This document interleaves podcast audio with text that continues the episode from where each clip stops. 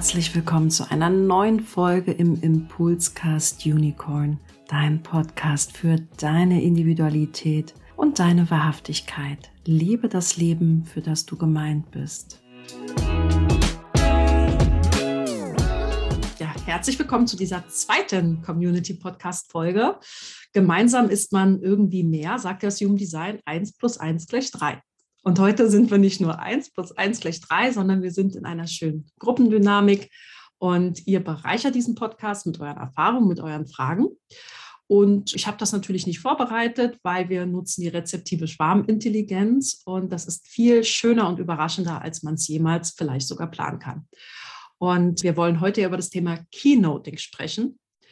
Und allein dieser Begriff ist schon für jemanden, der vielleicht erstmal mit Human Design Kontakt hat, was willst du jetzt von mir? Schlüssel, Suche, äh, was jetzt? Und das heißt, eigentlich geht es ja unterm Strich darum, wie kann ich elegant durch Körpergrafiken navigieren. Das heißt, das ist ja heute kein Vortrag, das ist auch kein Workshop, sondern ein Austausch. Und das heißt, wenn du deine Human Design Körpergrafik erstellt hast, willst du vielleicht einfach autodidaktisch mehr darüber erfahren und fragst dich, wie setze ich die Puzzleteile zusammen? Wenn du Coach bist im Human Design oder wenn du Coach bist und Human Design für deine Arbeit nutzt, ist ja immer die Frage, wie nutze ich das? Was sind da Erfahrungen? Was kann ich von anderen lernen? Und da werde ich immer ganz oft mit der Frage konfrontiert, was ist denn jetzt relevant und was ist wichtiger? Oder was sind die ersten drei Schritte? Und als rezeptive Manifestorin kann ich damit ehrlicherweise immer nicht so viel anfangen, ähm, weil ja irgendwie alles relevant ist. Aber das ist ja eine beschissene Antwort, weil das ist so wie, ja, ist irgendwie alles wichtig. Dann hast du ja keine Priorisierung, dann hast du keinen Fokus. Also da wäre meine erste Frage an euch, wer möchte, ich schreibe ja in meinem Leitfaden, dass man sich nicht vergaloppieren sollte und dass es einen Fokus braucht. Aber wie stellt man den her, wenn man ja einen sehr individuellen Menschen vor sich sitzen hat und keine Schablone auf jeden Menschen legen möchte in seiner Jungdesign-Auswertung? Also welche Erfahrungen habt ihr vielleicht auch gemacht, um an eine Körpergrafik heranzugehen? Was hilft euch da? Was sind vielleicht eure ersten drei Schritte? Was ist aus euren Augen super relevant? Und das würde mich interessieren. Und wenn ihr Lust habt, würde ich mich freuen, wenn ihr dazu vielleicht ähm, beitragen wollt durch eure Erfahrung.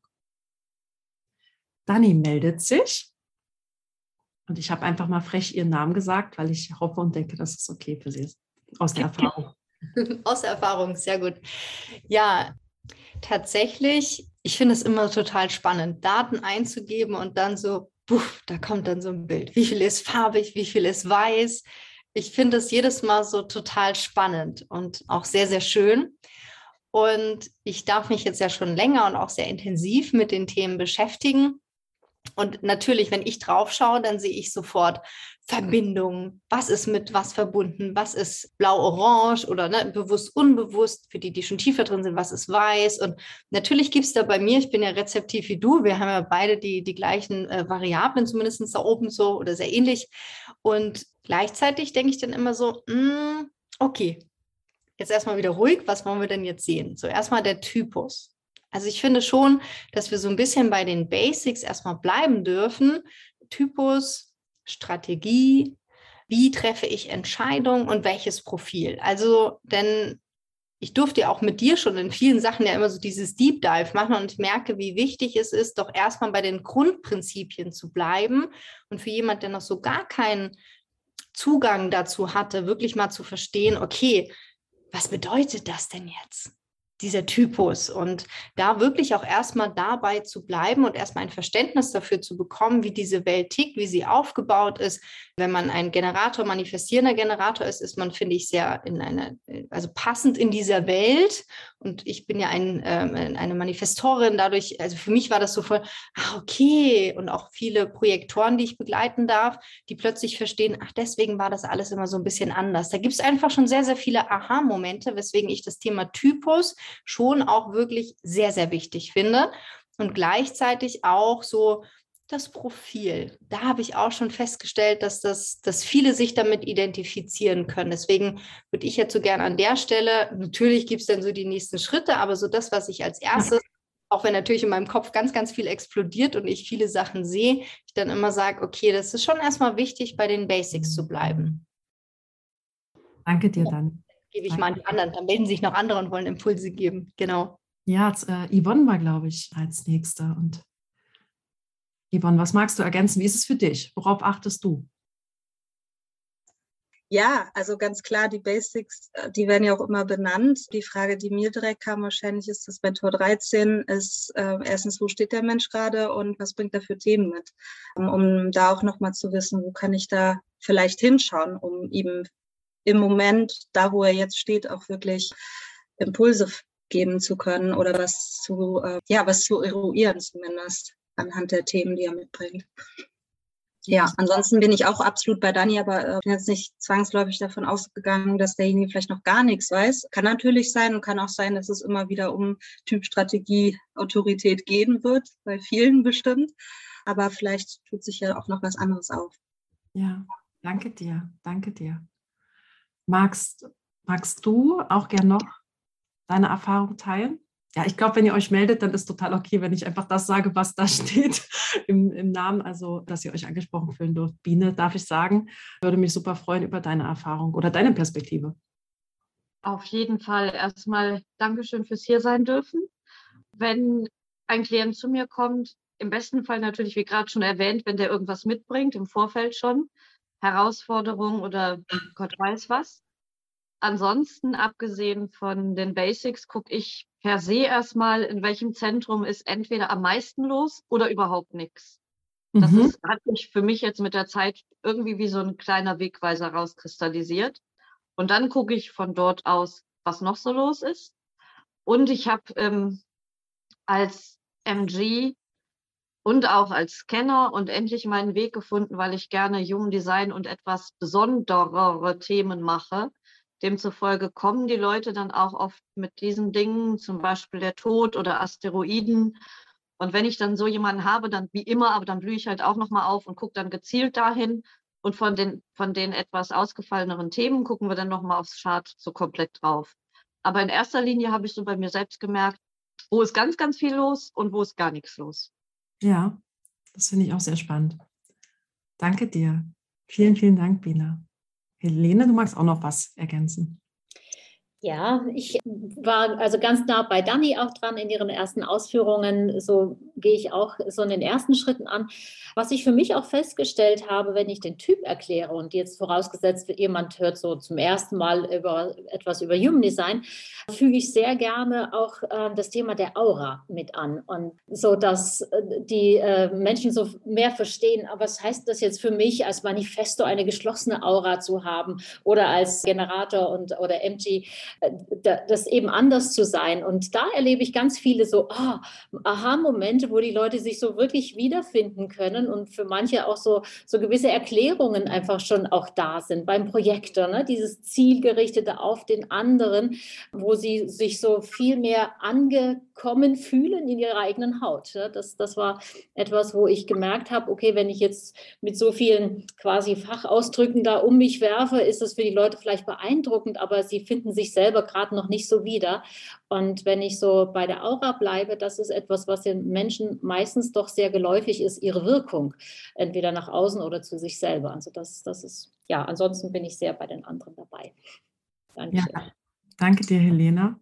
Ich würde von meiner Seite auch einfach mal ergänzen, ist vielleicht auch eine Manifestorenperspektive. Für mich ist Human Design ja Eigenverantwortung. Und ich habe immer schon keinen Bock auf Klienten, die jetzt einfach irgendeinen fancy Shit machen wollen oder wo die Freundin sie hingeschickt hat. Das heißt, mir ist dann immer ganz wichtig, deswegen frage ich das auch schon bei der Buchung ab, welche Themen und Herausforderungen hat jemand, weil dann ist er nämlich gezwungen, sich mit dem Termin auseinanderzusetzen, schon bei der Buchung. Das, das, das fordert ja auch erstmal, äh, ja, keine Ahnung, weiß ich jetzt nicht. Also viele schreiben was rein oder schreiben, ich sende dir das noch weil das ja schon eine Vorbereitung darauf ist. Also weswegen mache ich das jetzt gerade überhaupt? Und dann frage ich immer ganz oft, auch zu Beginn des Termins, wo stehst du denn auf deiner Human Design Reise? Wie viel Erfahrung hast du denn schon mit dem Human Design, damit ich weiß, ob ich jetzt bei Adam und Eva anfange und ich merke, ich hatte neulich auch einen Partner von einer, einer Frau, der fing bei Adam und Eva an. Seine Frau hat gesagt, findet sie ganz toll und er fand das auch ganz, ganz cool. Und da war für mich wichtig herauszufinden, was ist denn seine Motivation für das Coaching. Und wenn ich dem dann quasi mit Aura und so komme, weiß ich nicht, weil es ein Businessmann war, wie der das jetzt findet. Oder wie viel Erfahrung der mit bestimmten Aspekten hat. Und deswegen erstmal so dieses Thema Erwartungsmanagement. Also was darfst du erwarten von diesem Termin? Was brauchst du auch? Was, was, was hilft dir in deine Eigenverantwortung zu kommen? Was hilft dir auch das Human Design jetzt in deinem praktischen Prozess? Also erstmal, ich bin ja ein transpersonales Profil. Was willst du eigentlich gerade und wie kann Human Design dir dienen? Also ich mache dir nicht den Erklärbär, sondern wie kann es dir gerade dienen, weil wir alle wissen ja, dass Human Design eine endlose Reise ist. Also es hört ja mit dem Termin oft nicht auf. Das Zweite, was ich maximal wichtig finde, ist das Alter. Also ich achte sehr schnell auf das Alter, weil ich im Background natürlich weiß, dass das Human Design sich über, das, über die Zeitschiene stark entfaltet und es Profile gibt wie die sechste Linie, die sehr alterssensibel ist. Da muss ich halt wissen, wo ist der Mensch gerade? Oder eben auch bei bestimmten Typen Reflektor und Manifesto ist es auch wichtig zu wissen, wie alt die sind. Also wie lange die schon in bestimmten Themen drin hängen und sich schon als Alien fühlen, weil das sind sehr, sehr, sehr weit weg von der Norm sind. Und deswegen finde ich Alter super wichtig. Und ich, ich finde das auch wichtig, den Mehrwert oft, also von diesen weißen Zentren, da kommen die Klienten und finden immer gleich, sie haben ein Problem. Und deswegen dieses, dass ich probiere, so ein Spektrum aufzuzeigen. Also wenn ich was erkläre, sage ich immer, du musst dir das vorstellen im Licht so und im Schatten so und dass man mit demjenigen über das Spektrum spricht. Also es kann sich so zeigen und so zeigen. Wo würdest du sagen, befindest du dich aktuell? Das mache ich nicht immer, aber das ist, finde ich, auch bei der Relevanz wichtig. Und das, das, das Letzte ist eigentlich, dass man, finde ich, äh, beim Keynoting erstmal bei sich bleibt und sagt, wenn ich als Stefanie Korn auf eine Körpergrafik gucke, gucke ich anders als Helene oder Dani oder Yvonne. Bin ich also eher optimistisch geprägt? Bin ich eher pessimistisch geprägt? Bin ich sehr wirkend auf den anderen? Also welche Wirkung werde ich auf den Klienten haben? Also dass man sich wirklich überlegt, was ist das, weswegen der zu mir kommt? Wenn wir im Jugenddesign haben wir ja dieses No-Choice-Prinzip. Es gibt oft sehr gute Gründe, warum der genau zu dir kommt. Aber wenn ich jetzt totaler Anfänger bin, möchte ich ja erstmal eine grobe Checkung haben. Ne? Und dann würde ich auch sagen, dass der Typus und das Profil unglaublich resonanzfähig sind. Und bei den Zentren finde ich es immer ganz wichtig, das Geschenk in den weißen Zentren zu formulieren und nicht das Problem. Und ich persönlich finde, dass diese weißen Zentren so eine Gnade sind und quasi sprachlich sich aufzupolieren in Bezug auf die weißen Zentren. Und wenn ich jetzt aber zum Beispiel alle Zentren definiert habe, kann ich mir das total schlecht vielleicht vorstellen, wie das wirklich ist. Also fehlen mir vielleicht sogar praktische Beispiele. Und da würde ich mich, glaube ich, aufmunitionieren und Leute interviewen. Sag mal, wie ist, erlebst du denn ein und dieselbe Situation beim Partner oder einer Freundin? Was ist denn da wirklich anders? Damit ich das als Beispiel transportieren kann. Ja, also das, das finde ich ganz wichtig. Und den Beobachtungseffekt, der ist ja dann ganz wichtig. Also diese, diese, das Beobachtungseffekt heißt ja, dass ich aus meinem Human entsteht mein Bild der Welt und alles, was ich beobachte, also auch die Körpergrafik, ist durch meinen Beobachtungseffekt geprägt. Also tendenziell wird erstmal zu negativ darüber gesprochen, über irgendwelche Aspekte, also problemorientiert versus äh, lösungsorientiert. Ja, aber jetzt das, was vieles, was ich davon gesagt habe, ist, setzt ja schon voraus, ich habe mich damit befasst irgendwie. Und deswegen wäre eben die Frage, wir hatten jetzt so gesagt, na, wie geht ihr an die Sache heran? Ich gucke mal auch bei den Fragen. Und es gab zum Beispiel eine Frage, wie man mit scheinbaren Widersprüchen umgeht. Also wie geht man mit Ambivalenzen und Widersprüchen um äh, im Keynoting? Und ein Beispiel wurde gebracht, äh, jemand hat zum Beispiel eine definierte Milz, also ein Intuitionszentrum, und aber eher eine emotionale Autorität. Also man hat die Milz und die, dieses Emotionalzentrum definiert. Und wie geht man mit Entscheidungen im Jetzt um? Das hat die Person, die die Frage gestellt, gesagt, ja, ist das nicht ein Widerspruch und wie gehe ich denn mit diesem Widerspruch um? Wie kann ich das transportieren, vielleicht sogar erklären? Ich habe eine Wortmeldung gesehen. Wie, vielleicht klären wir erstmal, wie man allgemein mit Widersprüchen umgeht, bevor wir vielleicht auf dieses Beispiel aufspringen, wenn ihr mögt. Also wie würdet ihr im Keynoting, also in der Zusammenfassung, in dem Transport von Informationen, Widersprüche an den anderen als scheinbare Widersprüche transportieren. Dani? Also jetzt auch so aus ganz, ganz persönlicher Erfahrung. Bei mir sind ja auch sehr viele Widersprüche drin. Also einerseits Manifestoren, go for it, raus damit und gleichzeitig stopp, halt, warten.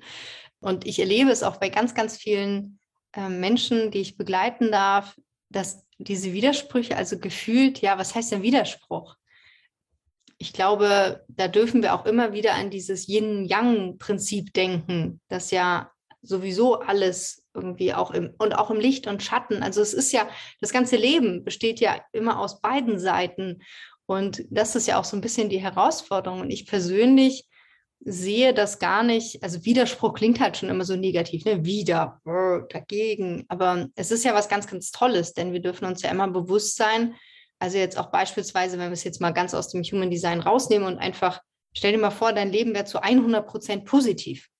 Und es wäre alles nur toll und alles schön und das, das wäre schon so, uh, also es wäre ja zu viel des Guten im wahrsten Sinne des Wortes. Das heißt, dass wir auch ein Stück weit diese Gegensätze sozusagen brauchen, um uns zu entwickeln, um daraus zu lernen, um auch dann wiederum das Schöne zu sehen, auch das Schöne zu schätzen wissen. Und deswegen glaube ich, dass wir alle mehr oder weniger genau diese Yin-Yang Sachen an die Hand bekommen und durch die Interaktion mit anderen Menschen werden wir auch hier und da zum Beispiel ja auch getriggert in das eine oder andere. Das heißt, wir werden unser ganzes Leben lang konfrontiert damit und das ist schön, denn nur da können wir wachsen, nur da können wir auch über uns hinauswachsen und das Ganze eben auch sehen und verstehen, was denn das eine oder das andere bedeutet. Denn wenn wir nur das eine Thema kennen, Beispiel jetzt mit den Emotionen, hm, sehr, sehr einseitig. Ne? Und dadurch, dass man beides kennt, kann man vielleicht auch einfach ein größeres Repertoire ausschöpfen.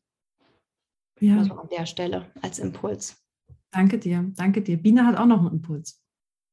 Ich ähm, könnte mich Dani da eigentlich sofort anschließen. Ich habe jetzt mich gerade mal selbst gefragt, danke für den Impuls, wie oft solche sogenannten Widerstände kommen. Eigentlich relativ selten, weil ich definitiv sehr lösungsorientiert drauf schaue. Also für mich ist da gar nichts schlecht dran. Ich glaube, man kann, könnte aus dem größten vermeintlichen Loch noch was Positives rausholen. Und da erkläre ich dann eben auch immer, dass es ja, wie du gerade gesagt hast, eine Reise ist. Wir gehen vom, aus der Dunkelheit durch die Dunkelheit, um ans Licht zu kommen. Und das fruchtet eigentlich immer. Oder ich versuche das zu transportieren, indem ich Alltagsbeispiele nenne. Also ich beobachte auch sehr gerne Menschen, entweder mittendrin oder außen. Und dann nehme ich diese Beispiele, die ich irgendwo gesammelt habe und das passt. Und dann lasse ich das relativ offen und biete den Menschen an, doch beim nächsten Mal, wenn sich so eine Situation ergibt, wenn man das an der Situation erklären kann, dass er einfach nochmal für sich drauf achtet, etwas genauer und das dann reflektiert. Das hat bis jetzt zumindest immer ganz gut geklappt. Was natürlich wirklich, wie du sagst, ganz häufig ist, viele weiße Zentren. Oh Gott, oh Gott, ich habe keine Energie, ich bin eine Null, ich habe kein Talent. Da habe ich schon die schönsten Sachen gehört. Und jetzt mittlerweile nach einigen Jahren bin ich echt fast neidisch auf jedes offene Zentrum, weil da so viel möglich ist. Ich erkläre das immer gerne mit, ja, die Chart als solches wie ein Haus mit verschiedenen Zimmern. Und die definierten Zentren sind eingerichtete Räume. Da ist zumindest klar, das wird das Schlafzimmer, das wird das Badezimmer. Nichts steht fest. Und die, die offenen Zentren, das sind eben die leeren Räume, wo alles noch passieren kann. Da kann ich mich auch nochmal umentscheiden. Und spätestens mit solchen Bildern klappt das eigentlich meistens. Ja. ja, Bilder sind sehr, sehr mächtig, ne? Ich liebe sie selber. Ja, und so kommen ja oft Klienten ins Coaching, die schon oft, oft drei, vier Schritte gegangen sind. Also die haben einen Chartgenerator benutzt, wo auch so Keywords stehen zumindest in meinem Chartgenerator steht schon extrem viele Keywords. Dann haben sie Blogbeiträge oder Instagram sich angeschaut, aber sie kommen ja dann zu mir oder zu euch, weil ihnen diese Verbindungen fehlen. Und man ist halt selber für sich blind, gerade wenn jemand ins Coaching kommt. Ich sage mal, viele zweite und sechste Linie kommen ins Coaching, weil die suchen ja nach jemandem, der sie endlich mal erkennt. Ja, und da braucht man diese Reflexion. Also der Coach ist für mich dafür da, Bilder, wie Biene, du das auch sagst, zu kreieren, Beispiele zu kreieren oder ich nehme oft auch Beispiele von anderen Klienten. Also ich teile Erfahrung und kann sagen, macht dir das jetzt Angst? Hast du da jetzt Sorge, wenn du das hörst? Lass mich mal ein Beispiel teilen. Das ist ein Beispiel, das ist ein zweites, ein drittes. Und dann stellen sie plötzlich fest, was diese Range ist, das Spektrum. Und ich stelle fest, dass Leute etwas lesen. Das habe ich ganz oft bei Projektoren, Manifestoren zum Beispiel. Die lesen etwas und denken sich so, boah, die Literatur, da komme ich ja richtig schlecht weg. Also zum Beispiel der Manifestor kommt ja eigentlich durchweg schlecht weg in der Literatur. Und dann hast du die so vor dir sitzen, und natürlich kenne ich das ja selber.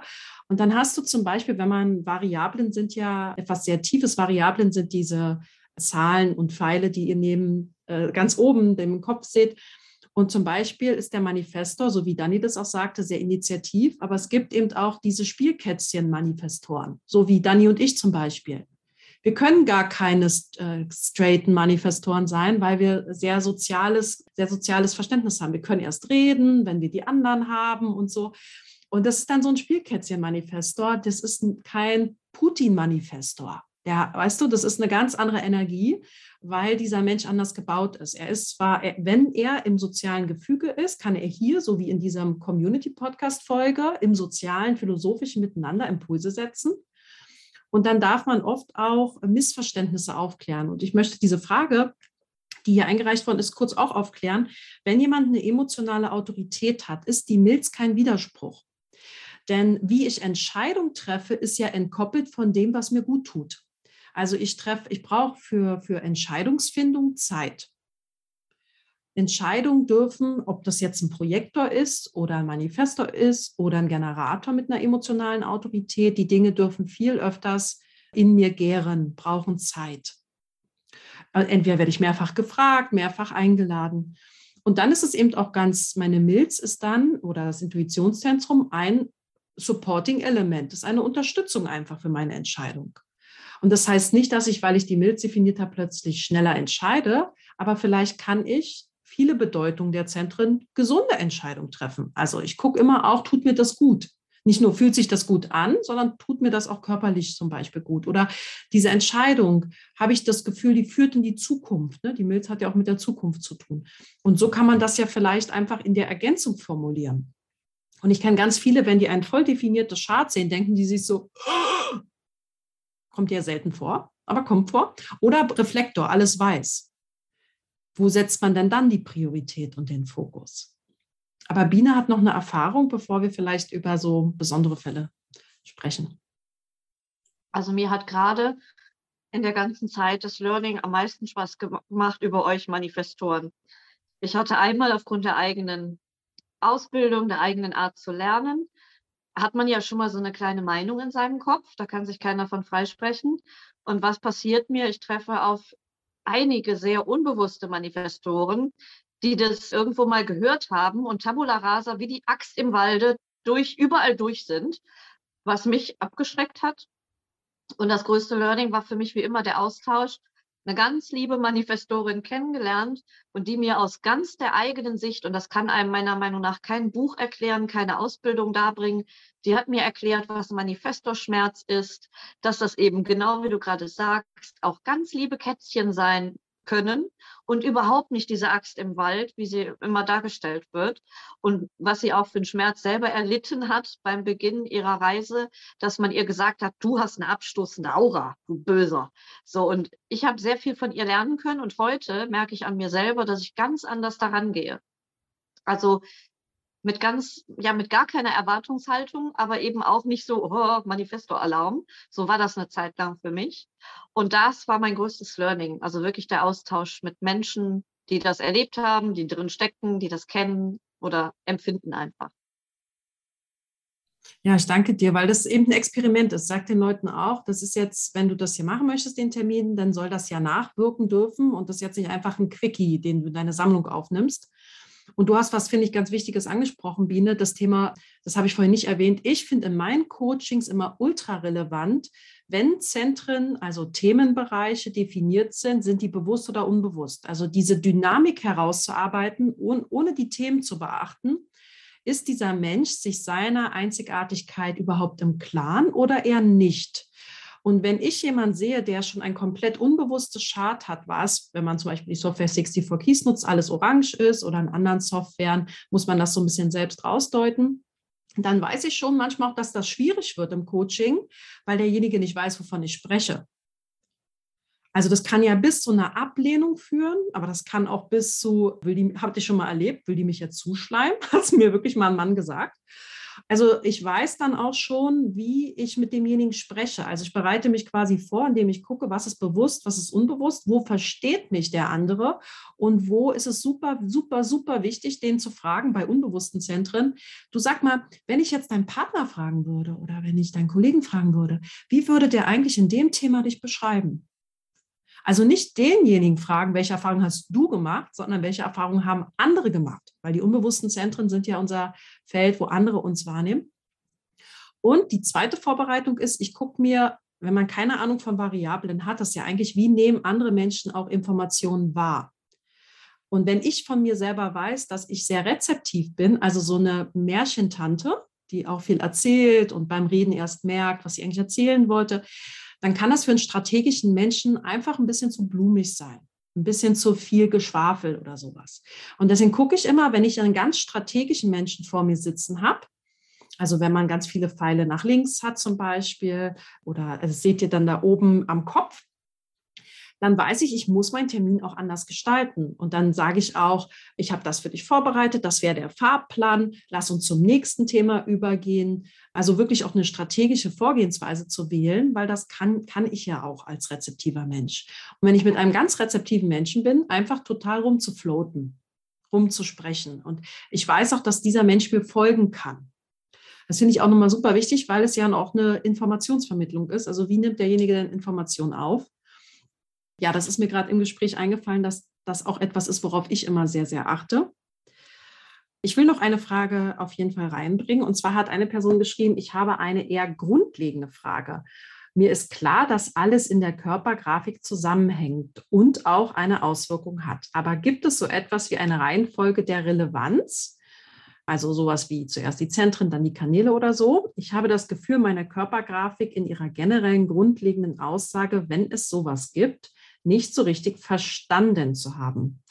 Kann dieser auch irgendwie nicht in Bezug stellen zum Gesamtbild?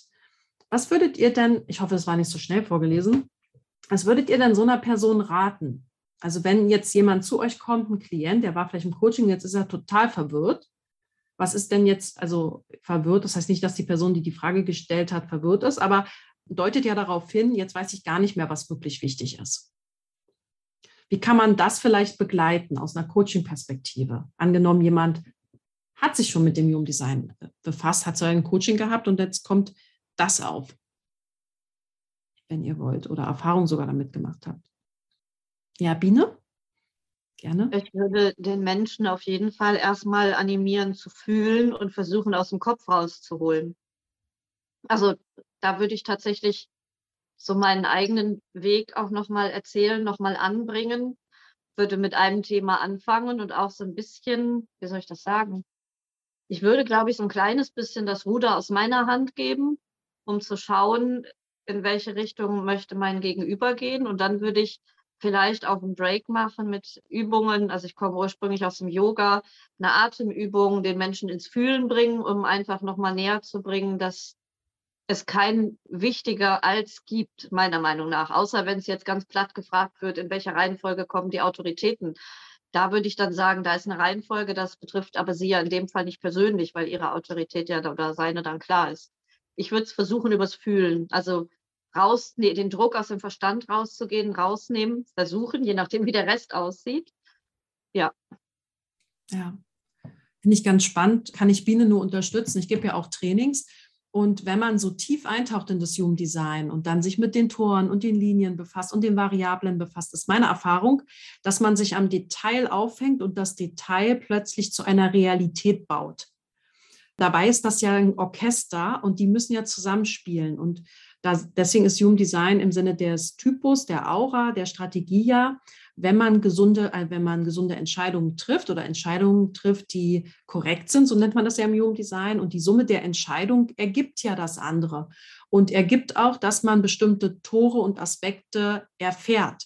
Und ich persönlich in meinem Prozess stelle fest, dass die Erfahrung einem nicht erspart wird. Das heißt, das Verstehen ist unglaublich unwichtig, weil man das erst versteht, wenn man es körperlich versteht. Also wenn man eine Referenzerfahrung macht. Also ich würde auch immer fragen, wie erlebst du denn das oder das? Oder wird mir natürlich das Design angucken. Also wenn jemand die 64, 47 hat, kann das auch sein, dass der oder die 43, 23 hat, dass der jetzt einfach Dinge gerade laut aussprechen möchte. Dass ich vielleicht einfach nur gerade zuhöre und gar nicht gebeten worden bin, einen Ratschlag zu geben. Das würde ich auch irgendwie so ein bisschen eruieren und neben dem fühlen. Und das, oft sind das auch Menschen, die sehr wahrnehmend sind, die ich so erlebe, die das dann mentalisieren wollen weil wenn ich ganz wahrnehmend bin, bin ich ja extrem reizüberflutet auch. Und Yvonne hat aber noch einen Impuls dazu. Ja, ist jetzt mehr eine persönliche Erfahrung. Ich bin mir nicht ganz sicher, wie man das so verpacken kann verbal, dass das zufriedenstellend ist. Ich bin ja eine Einserlinie, Profil 1.4 und kenne diesen Drang, alles sofort zu verstehen mit meinem Kreuz des Bewusstseins sowieso. Und erlebe aber, ich bin auch, habe auch einen rezeptiven Verstand, dass es wirklich eine Überforderung ist. Es, es heißt ja nicht umsonst, dass die Dekonditionierung Zeit braucht, egal ob es jetzt die sieben Jahre sind oder was auch immer. Aber es ist ein Experiment und ich glaube, wie du gerade auch schon gesagt hast, Steffi, äh, über Referenzerfahrung machen die Dinge plötzlich Sinn. Und es kann einfach sein, dass wir uns Fragen über Fragen stellen, für die unser System gerade einfach noch nicht bereit ist, weil vielleicht der Rahmen fehlt oder was auch immer. Vielleicht rattern die Fragen auch weiter und die Antwort kommt zu seiner Zeit oder dann ist ein Gespür dafür da, jetzt bin ich wirklich offen. Mir ging das jetzt neulich im Training so. Ne? Ich hätte vom Verstand her gesagt, ich will das jetzt aber verstehen. Habe aber gemerkt, nee, das geht jetzt sowas von an dir vorbei und das bringt dir jetzt überhaupt nichts. Das wirst du nirgendwo wirklich integrieren können, sondern irgendwo bleibt das dann auf der Verstandesebene. Na, und ich, ich weiß halt nicht, ob das nicht sehr unbefriedigend ist für jemand, der vielleicht ähnlich strukturiert ist wie ich, der jetzt aber unbedingt verstehen will und warum, wieso, weshalb. Erfahrungsgemäß, aus meiner Erfahrung heraus, entfaltet sich das ja wirklich scheibchenweise. Na, und die Themen gut, ich bin Generator, ne, die Themen kommen die zeigen sich und dann kann ich das vertiefen und das gelingt viel einfacher, als wenn ich gerade einfach nur mit meinem Verstand, mit meinem Willen unbedingt diesen Aspekt da oder alles zusammensetzen, am besten noch nach einem halben Jahr äh, Human Design so ungefähr. Ich glaube, vielleicht ist das auch gar nicht möglich, weil es ja wirklich schichtweise sich entwickelt. Ja, und vielleicht auch den Kunden oder den Klienten eine Frage zu stellen, warum ist dir das jetzt wichtig, das zu verstehen? Mhm. Und was ich immer tue, ist auch eine Praxisübung einbauen. Also 70 Prozent der Klienten sind ja dann erfahrungsgemäß eher Generatoren. Und ich kann jetzt lang und breit über ein Sakral quatschen. Aber einfacher ist es immer, derjenige erfährt das. Und beispielsweise sage ich den Menschen, du sag mal, wäre das für dich okay, wenn wir jetzt einfach mal was ausprobieren? Brauchst keine Angst haben. Ich will dir mal zeigen, wie dein Sakral funktioniert. Wie funktioniert also dein Porsche? Und der ist ja reaktiv, haben wir ja gelernt, ne? habe ich dem erklärt. Und Freude und so. Damit kann auch ein Generator, der gerade frustriert vor dir sitzt, und als Manifestoren merke ich das ja auch, kann damit nichts anfangen. Freude, ja, leck mich am Arsch, mein Job, alles schwierig und so. Und dann mache ich was ganz Simples. Gerade für diese intellektuellen Menschen, die einen krassen Job haben, richtig viel Verantwortung, kommst du dann mit einem ganz simplen Experiment. Und dann sage ich, darf ich dir 20 Fragen stellen? Und ich bin jetzt unhöflich und stell die dir hintereinander weg, wie so eine Quasselstruppe, weil das kann ich gut. Und ich kann dich trösten, ich bin nicht an der Antwort interessiert. Und dann sage ich dir, du kannst die Kamera ausmachen oder dich muten. Ich quatsch dir einfach mal so 20 Fragen an. Und dann stelle ich so Fragen wie, magst du Karotten? Was hast du heute schon gefrühstückt? Und ich bitte denjenigen einfach nur auf seinen Körper zu achten. Das hat bisher jeder mitgemacht. Jeder. Und ich habe sehr unterschiedliche Klienten. Auch jemand, der noch nie was mit Yoga oder Embodiment oder so. Und habe einfach, da fragt die dann, und welche Erfahrungen hast du jetzt gemacht? Und die, die oft die Anfrage beim Generator ist, ja, also ich habe schon gemerkt, dass einen Unterschied gemacht hat. Also ich bin ja keine Generatorin, deswegen kenne ich diese sakrale Reaktion aus der körperlichen Perspektive nicht. Aber das ist oft, dass derjenige was mitnimmt aus dem Training, Coaching. Und am Ende je nachdem, wie erfahren der Gegenüber ist, sage ich, was, was nimmst du dir konkret mit? Also was ist für dich heute besonders wichtig gewesen? Also nach so zwei Stunden Coaching ist ja das Hirn irgendwie und der Körper leer.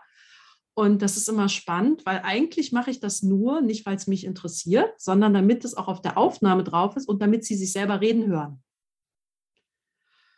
Und das ist, glaube ich, auch wichtig beim Keynoting, ich habe noch ein anderes Beispiel, was ich oft mache. Ich mache das immer sehr unterschiedlich. Ich zeige den quasi von 64 Keys gibt es so ein Kraftfeld oder die Körpergrafik und dann überfordere ich die Manifestation und sage, du hast jetzt gar keine Ahnung, aber was fällt dir denn auf auf deiner Körpergrafik? Also ich frage, bevor ich dir was erzähle, was fällt dir denn auf? Wo geht dein Auge hin?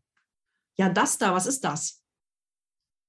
Und ich so, ja, findest du es eher positiv? Ja, hm, so wie Biene auch gesagt hat, ne, dass man sich so denkt, oh Gott, ich habe keine Farbe. Also dann weiß ich schon mal, welche Ängste der hat. So oder welche Freunde er hat. Das ist auch etwas, was man am Anfang vielleicht ganz gut machen kann. Biene, du hast aber auch noch einen Impuls. Ich finde es auch mega wichtig. Also das hat auch wieder mit Embodiment zu tun. Ich habe übrigens vor kurzem selber so eine Sakral-Session bekommen. Es war total geil. Einmal, wenn man wirklich das Gesicht merkt, also Reaktion körperlich, dann weil man den Bauch merkt und wirklich spürt, wenn das so schnell kommt, ohne dass der Verstand sich überhaupt einschalten könnte, da kommen die stimmigen Antworten. Und ich finde es halt auch so mega wichtig. Ganz am Anfang habe ich das öfter mal gehabt, dass ich so ein Gefühl hatte, Reading, Coaching gegeben und die denken jetzt geil, geiler Scheiß. Und zwei Wochen später höre ich was und die hängen im gleichen Dilemma, was ja nicht ungewöhnlich ist, aber ich habe wirklich rausgehört und auch erfragt, ja, das Reading ist in der Schublade gelandet und jetzt machen wir mal weiter wie zuvor. Und seitdem bin ich, glaube ich, auch als MG sehr penetrant, immer wieder über ein Experiment zu reden. Also und das auch mit dem ganzen Leben zu vergleichen, dass Human Design eben kein so snacky ist und juicy und weg damit, sondern dass es jeden Tag was Neues gibt und dass man damit arbeiten kann, um das Experiment wirklich zu erfahren. Und auch allein mit dieser, mit dieser kurzen Einleitung oder so habe ich auch schon das Gefühl gehabt, dass ich vielen Leuten den Druck genommen habe, jetzt irgendwas verstehen zu müssen, die dann nicht immer und nicht alle, aber viele freiwillig auch sagen, okay, dann fühle ich jetzt mal, dann fühle ich jetzt beim nächsten Mal ganz bewusst da rein, wo das oder das herkommt oder was das oder das mit mir macht. Das war mir persönlich auch nochmal wichtig, klarzumachen, dass das eben ja, das ist nicht mit diesem einen Termin und auch nicht mit fünf Terminen gegessen, sondern dass das ab jetzt, wenn man Bock darauf hat, das geilste Experiment des Lebens werden könnte. Ja, danke dir. Und oft ist es ja so, dass die Menschen mit einem Thema, die sagen ja nicht, erzähl mir mal, wie geil ich bin, obwohl das natürlich auch nett wäre, sondern die sagen, die haben ja konkrete Themen. Und äh, es gab auch eine Frage von jemandem, die Person hat gefragt, das Thema Hochsensibilität taucht immer wieder auf. Die Frage, hat das auch mit den Splits zu tun oder gibt es Indizien für Hochsensibilität im Chart? Ich stelle fest, dass man, wenn man im Human Design drin ist oder auch lange drin ist, probiert, die Themen aus dem Außen ins Human Design zu drücken. Wo finde ich das wieder? Ich würde eher den Weg andersherum gehen. Also, dass man sagt, also jemand kommt aus einem gewissen Druck vielleicht ins Coaching. Also vielleicht Hochsensibilität kenne ich mich jetzt nicht spezialisiert mit aus, aber dass man quasi das Thema ernst nimmt und hinterfragt, wie zeigt sich das in deinem Umfeld? Äh, welchen Schmerz hast du damit? Und dass ich über diese Antworten eine Verbindung zum Jugenddesign hinkriege, ohne dass ich sage, ja, schau mal, hier finden wir das im Human Design. Dann sagt der andere, Häkchen dran, habe ich doch gewusst. So, das ist für mich irgendwie nicht prozessorientiert. Ansonsten könnte man sagen, dass hohe Rezeptivität, wenn ich das richtig gelesen habe von Ra Uruhu, dass er auch sagte, dass besonders rezeptive Menschen ja eine unglaublich hohe Informationsaufnahme haben und damit auch eine schnelle Überladung ihres energetischen Systems haben. Trotzdem würde ich nicht behaupten, dass wenn man viele Rs hat, also Pfeile, die nach rechts zeigen, dass man dann automatisch hochsensibel ist oder dass das ein Problem ist. Das würde ich nicht, nie behaupten, sondern ich würde bei jeder, viele fragen ja auch Autismus oder verschiedene andere Sachen. Ja, da gibt es Thesen und Rauruhu hat da auch Sachen gesagt, wenn man ein ganz offenes Emotionalzentrum hat, zum Beispiel so wie ich, bin ich quasi Autistin. Ja, bin ich bestimmt manchmal irgendwie, ja. Also ich, ich sehe das humorvoll und ich sehe das spielerisch, aber ich äh, würde auch immer schauen, wo sind meine Kompetenzen und wo sind sie nicht, gerade wenn es in den psychologischen Bereich geht. Und auch nicht Human Design zu nutzen und sich dann aufzuspielen, als ich habe eine Antwort für alles, sondern eher über das Gespräch zu gehen, weil das ja auch prekäre Themen sind. Ich kriege zum Beispiel oft das Thema auch Sexualität im Coaching ja, oder Partnerschaft oder so. Da würde ich auch nie sagen, du machst das so oder so, sondern aus der Grafik Fragen ableiten. Wie erlebst du das und das? Weil ich verstanden habe, was dieses Zentrum, was das Tor, die Linie oder der Typus bedeutet. Ne? Bei Projektoren, Manifestoren, Reflektoren weiß ich, Asexualität ist durchaus ein Thema, ist so ein Standardthema. Also verwirrte Sexualität kann ich schon im Hintergrund verstehen und dann sagen, welche Erfahrung hast du denn gemacht? Und dass wir ein Gespräch aufbauen. Biene, du hast da auch noch einen Impuls. Ich weiß aber nicht, ob es dazu war, weil die Meldung jetzt schon ein bisschen länger ist. Ich bin in, in, in vielen Gruppen oder auch vielen Menschen begegnet, was ich auch selber sehr interessant finde, die wirklich genau wie du sagst, Rückwärtsgang, alles versuchen mit Human Design zu erklären und das finde ich mega gefährlich.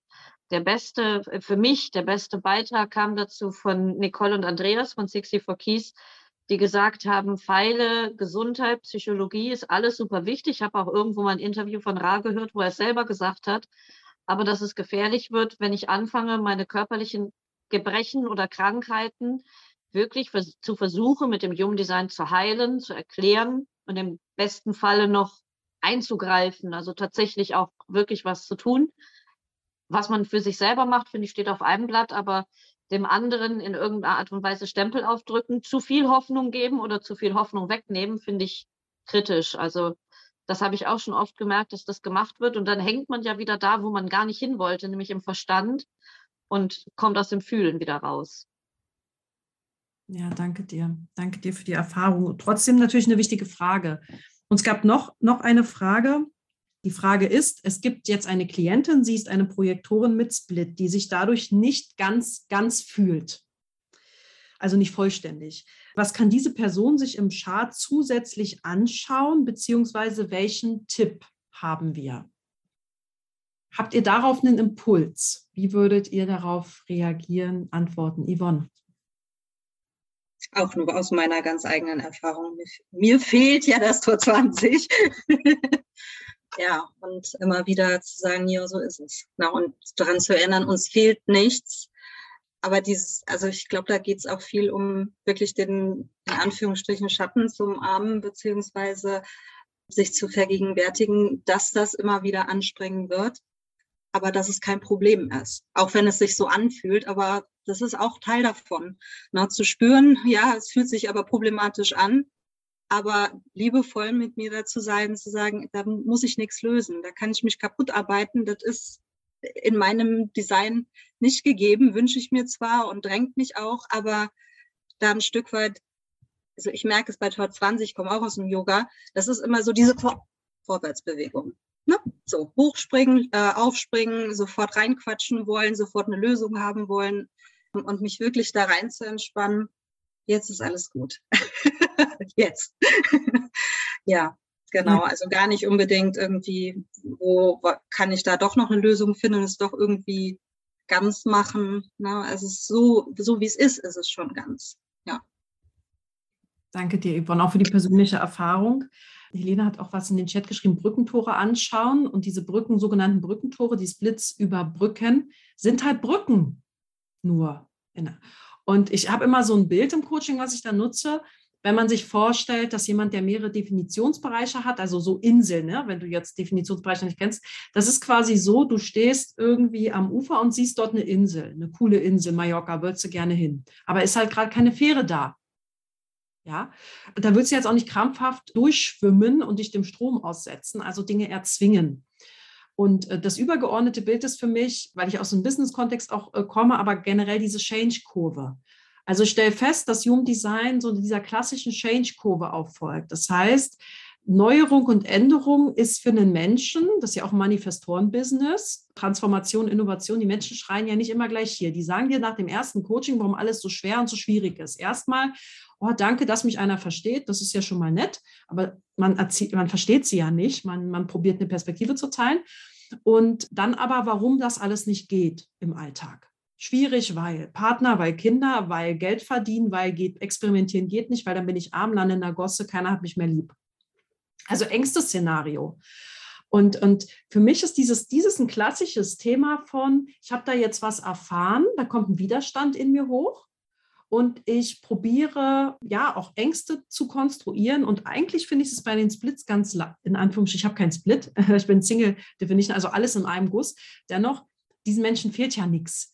Sie brauchen für ihre Lebensaufgabe, ist es nicht den, den Split zu überbrücken, weil dann kommt der Fokus auf das komplett Falsche. Also es geht nicht darum, Lücken zu füllen oder irgendein Kit dran zu machen, sondern mich auf das zu konzentrieren, was ja in mir ist. Und der Rest, das sagt Human Design über Strategie und Autorität, ist eine Folgeerscheinung. Es passiert automatisch, dass du eine Brücke bekommst, dass dein Wunsch erfüllt wird.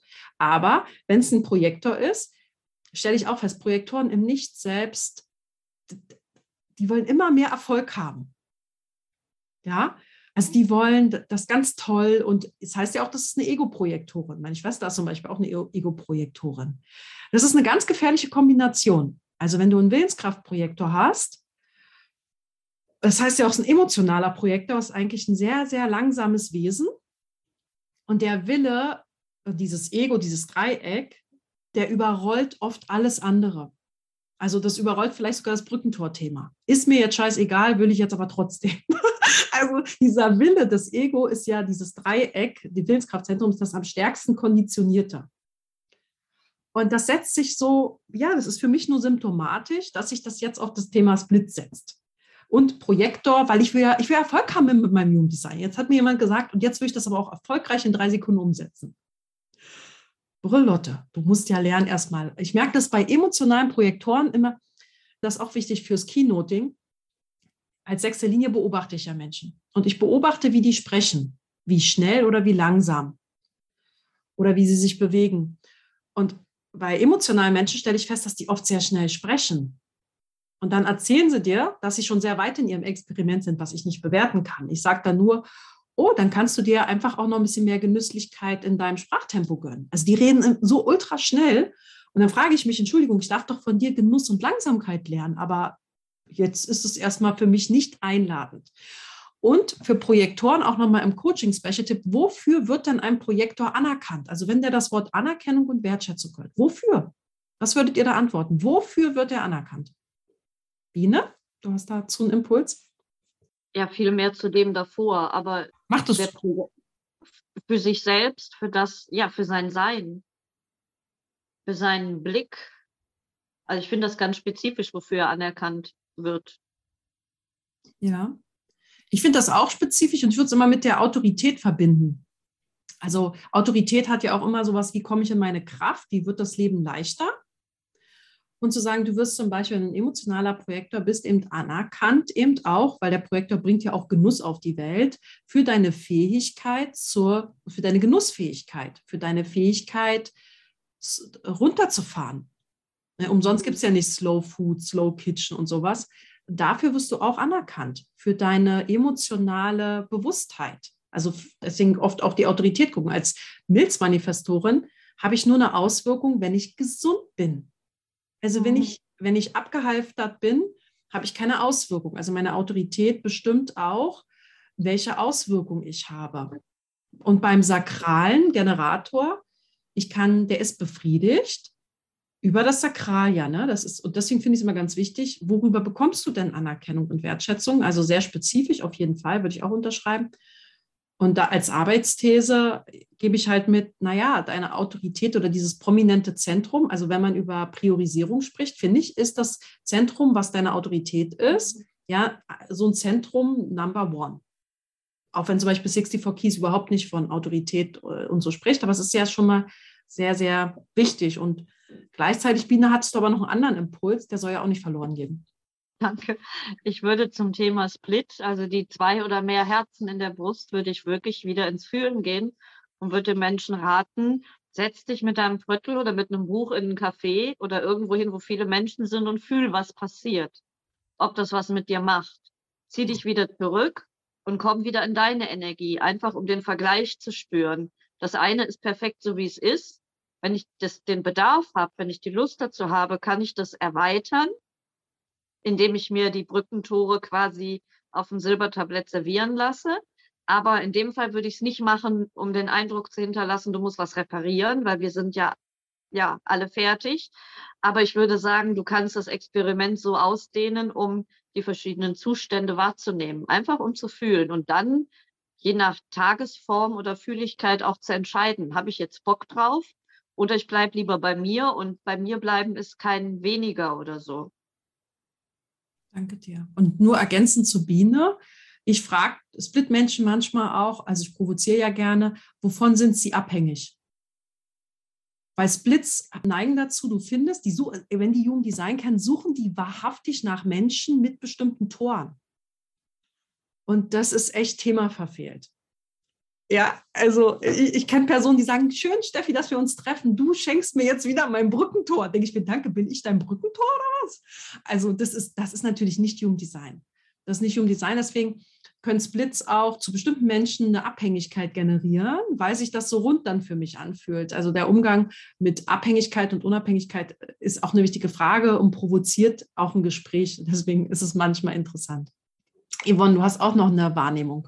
Erfahrung? Nee, keine Wahrnehmung, mehr eine Frage bezüglich deiner Frage, wann fühlt sich ein Projektor anerkannt? Dazu habe ich gehört, also du hast jetzt äh, den Punkt mit der Autorität aufgebracht, dass das ein Bereich ist, wo sich ja, ein Projektor anerkannt fühlt, meinetwegen jetzt zum Beispiel über emotionale Autorität oder was auch immer.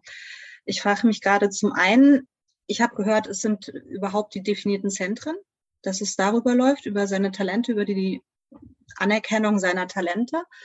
Ich habe mich aber auch gefragt, wie ist das, wenn, weil ja immer gesagt wird, in den definierten Zentren nehmen wir das oft sehr selbstverständlich. Dann würde ich mich fragen, oh, fühlt sich der Projektor denn jetzt wirklich anerkannt, wenn er das vielleicht runterspielt, weil es ja ihm allgegenwärtig ist? Oder ich bin ja keine Projektorin, deswegen würde mich einfach mal interessieren, vielleicht eine Erfahrung dazu? Wann, wann fühlt sich ein Projektor jetzt anerkannt? Weil jetzt momentan sind wir ja nur am Philosophieren darüber. Kerstin, wenigstens, also ich antworte nicht. Kerstin, du bist ja Projektorin.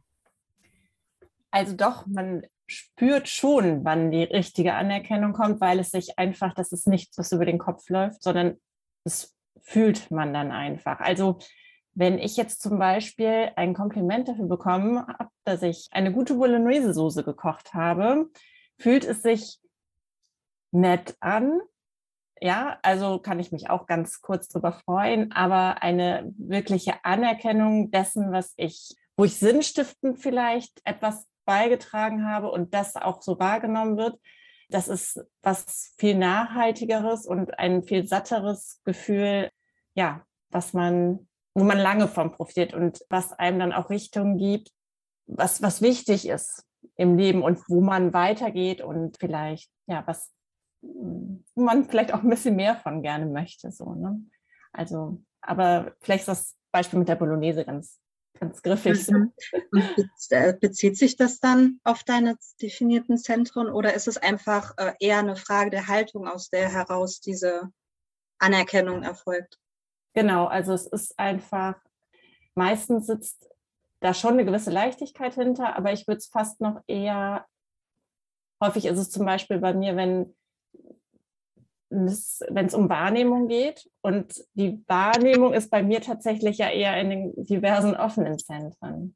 Also es ist nicht unbedingt, bei mir sind es jetzt nun die mentalen Aspekte, definiert sind und es ist nicht unbedingt eine Kopfgeburt sozusagen, für die ich anerkannt werde, mhm. sondern eher, eher, ja, äh, vielleicht eine Mischung daraus, genau. Also die Kombination daraus. Also ich würde es nicht nur ausschließlich auf die definierten Zentren äh, beschränken.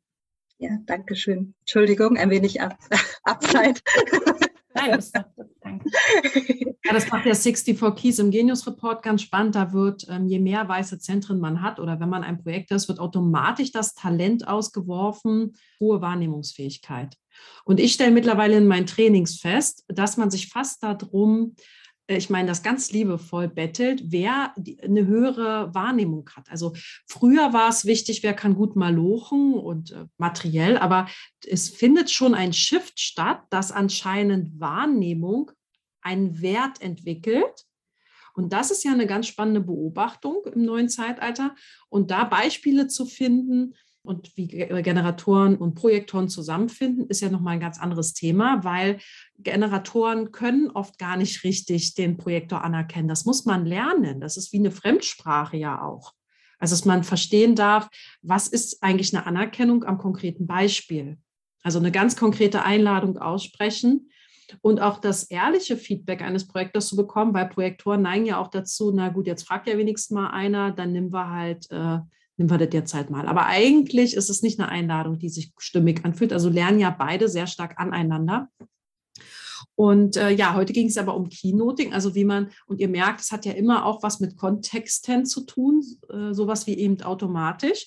Und ich gucke gerade noch mal, ob ich eine Frage vergessen habe. Hier geht es nochmal um das Thema Gegensätze, Projekte mit offenem Ego und dann Lebensaufgabe. Aber das offene Ego ist immer ein Thema. Ich will nicht sagen Problem, aber das ist wohl ein äh, Zentrum, was, egal wie man es definiert hat, immer ein Thema ist, immer begleitwürdig ist. Also bei definierten Egos aber genau auch bei nicht definierten Egos, weil die einen, die es haben, wollen es nicht haben, die anderen, die es nicht haben, haben ein Thema damit. Und das zeigt ja, wie wichtig überhaupt das Thema Materie, Selbstwert in der Welt ist, als so allgemeines äh, wünschenswertes Thema. Und wenn ich so eine Top 3 der Themen, die mir die Menschen als Herausforderung von einem Coaching nennen, kann ich, kann ich so für mich resümieren, dass es das Thema oft ist, wofür bin ich da? Also ganz pauschal, wofür bin ich da? Also diese sinnstiftende Frage, was ist eigentlich mein Beitrag, finde ich ganz spannend. Ganz oft, dass es mit Geld zu tun hat. Wie verdiene ich mehr Geld? Wie kriege ich einen besseren Umgang mit Geld? Also Geld ist ein wichtiges Thema tatsächlich. Das passt aber natürlich auch zu meinem Design, weil ich, ich, strahle ja Materie durch mein Ego aus, ja. Also das ist vielleicht bei euch was ganz anderes, aber eben diese Sinnfrage, Lebensaufgabefrage, dann dieses Thema gleich gefolgt von Geld. Und drittens habe ich oft das Thema Partnerschaft und Sexualität.